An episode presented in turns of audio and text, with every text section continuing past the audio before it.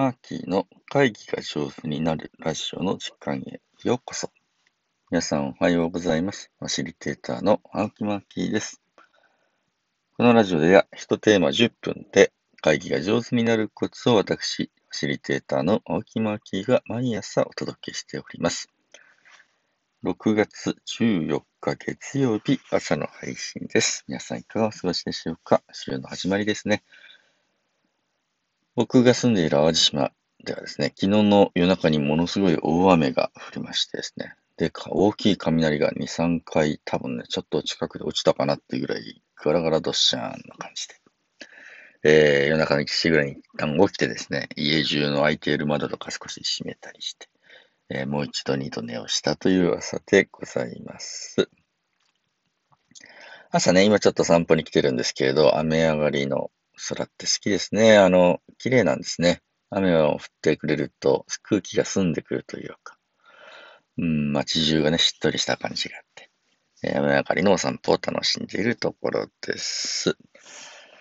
さて、今日は何かと言いますと、あの、カーノッチがですね、前にコメントで会議の4つの段階についての話を聞いてみたいということだったので、えー、少しね、喋ってみようかなと思います。カーノッチリクエストありがとうございます。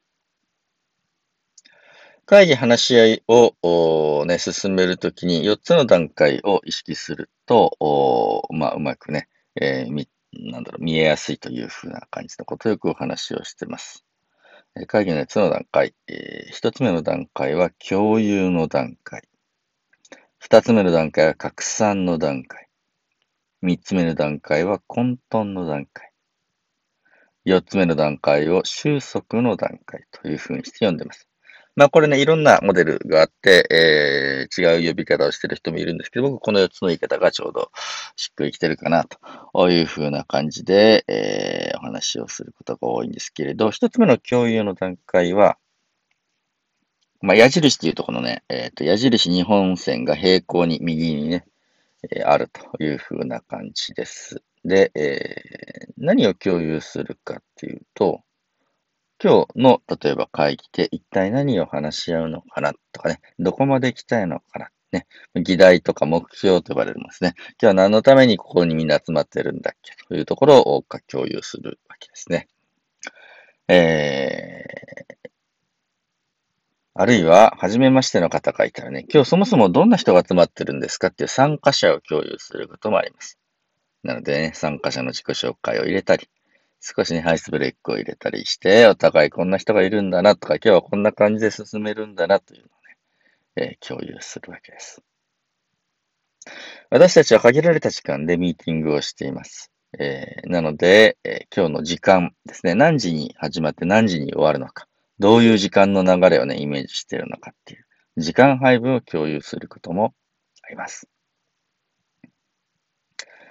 いくつか議題があって必要な資料とかね、提案とか、あこういうことを叩き台として持ってきたんだけれど、みたいな必要な情報共有をすることもあります。今日の会議の雰囲気とかね、ルールみたいなものを共有することもあります。で、今日はね、あの、久しぶりにみんなが会えたから、お互いの近況をね、じっくり聞いて、えー、和気あいあいとやりましょうねって感じなのか、今日はね、もう締め切り直前で時間がないから、最終的なことばばっと確認してすぐ動けるようにしましょうね。なのか。今日たくさんアイデアを出したいので、えー、いろんなアイデアね、自由にポンポン出すような会にしましょう。なのか。今日の会議話し合いがどういう、うん、雰囲気やね、ルールで進めるといいのかなというご提案をして、みんなでそれを了解するようなことをしたりもします。これが一つ目の段階ね。よく、会議や話し合い、チェックインっていうのをね、やったりします。チェックインっていうのは、あ一人一言ですね、えー、この会議を始めになっての気持ちをね、今の気持ちとかね、今の状態を一言話しましょう、みたいな感じでね、えちょっと緊張してますとかね、今日の議題すごくね、大事だと思うので、みんなの声が聞きたいっていう感じです。なのか。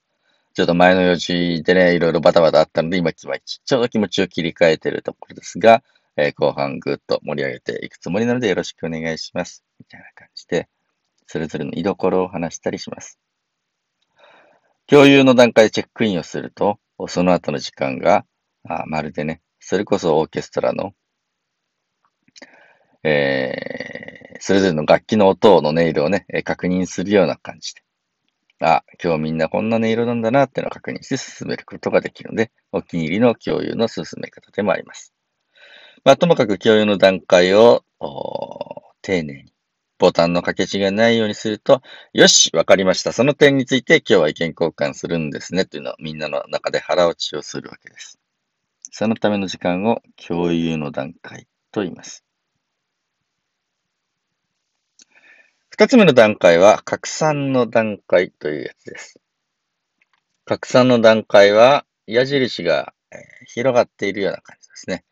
えー、先ほど今日の段階が平行線だに対して、矢印が、あまあ、上と下にぐーんと幅を持って広がるようなイメージの段階です。拡散の段階は、今日話し合いたいことについて、どんどんみんなの意見を出していく段階です。ああしたらいい、こうしたらいい、こんな方法もあるんじゃないか、あんなアイディアはどうだというのをどんどんどんどん出していく段階です。よくね、良い会議ってどんなイメージですかっていうと、活発な意見が出るとかね、たくさんの人が発言してね、いろんなね、視点が出るみたいな言い方をしてくださる方がいるんですよ。それは拡散の段階がうまくいっているという証拠です。拡散の段階のコツはいくつかあります。一つは、まあ、この話し合うテーマをきちんと共有をしてやること。共有なくして拡散なしです。よし、このテーマで話すんだなっていうことがみんなね、フォーカスがはっきりしたのであれば、それについてどんどん意見出していいんだよっていうね、土俵を作ることです。で、出た意見、出た意見に対して、なんだろうな、いちいち決心をつけたり、非難をしたり、批評したりしないで、なるほど、なるほど、そういうのもあるよね、というふうにね、全部受け止めて、他にはどんなのがある？というふうにしてね、えー、二つ目、三つ目、四つ目の選択肢であり、アイディアを、うん、なるべくね、広げて出すということです。昔知り合いのね、えー、広告デザインの方が教えてくれました。私たちの世界では格差の段階がすごく大事なんだと。千密だと。千個アイディアを出したら、本当に世の中にあの届くような素晴らしいクリーンヒットを3つぐらい埋めるから。格差の段階はとにかく数を出して、たくさん面白いアイディア、変なアイディア、あれとこれを組み合わせたアイディアを、うん、出してもいいから。いっぱい意見を出そうねっていうのが拡散の段階です。よくね、ブレインストーミングといって、え批判、批評しないで数多く出すというふうなアイディア、発想法みたいなのを採用するのも、これ、拡散の段階です。拡散の段階でおすすめなのは書き留めることです。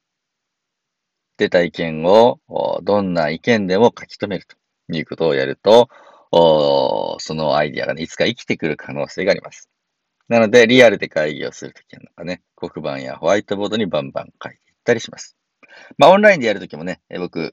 あの、模造紙を背負ったり、ホワイトボードを背負ってやることもありますし、場合によっては、Google のスプレッドシートみたいな、オンラインのね、みんなが書き込めるシートを1個用意して、どんどんこの表に書いていこうと。えー、50個アイディア出そう、みたいな感じで、うわーっとね、50個ぐらいのアイディア出して、その中で本当にいいものを組み合わせて使ったり、活用していくというふうなことを考えたりします。今日は会議の4つの段階の話をね、えー、進めています。えー、共有の話と拡散の話でしたところでしたね。この後、混沌の段階、収束の段階という後半になります。後半はまた明日お聞きいただければ嬉しく思います。会議の4つの段階というお話の前半編でありました。皆さんにとって良い一日でありますように。ファシリテーターのマッキーでした。今日も最後まで聞いていただいて本当にありがとうございます。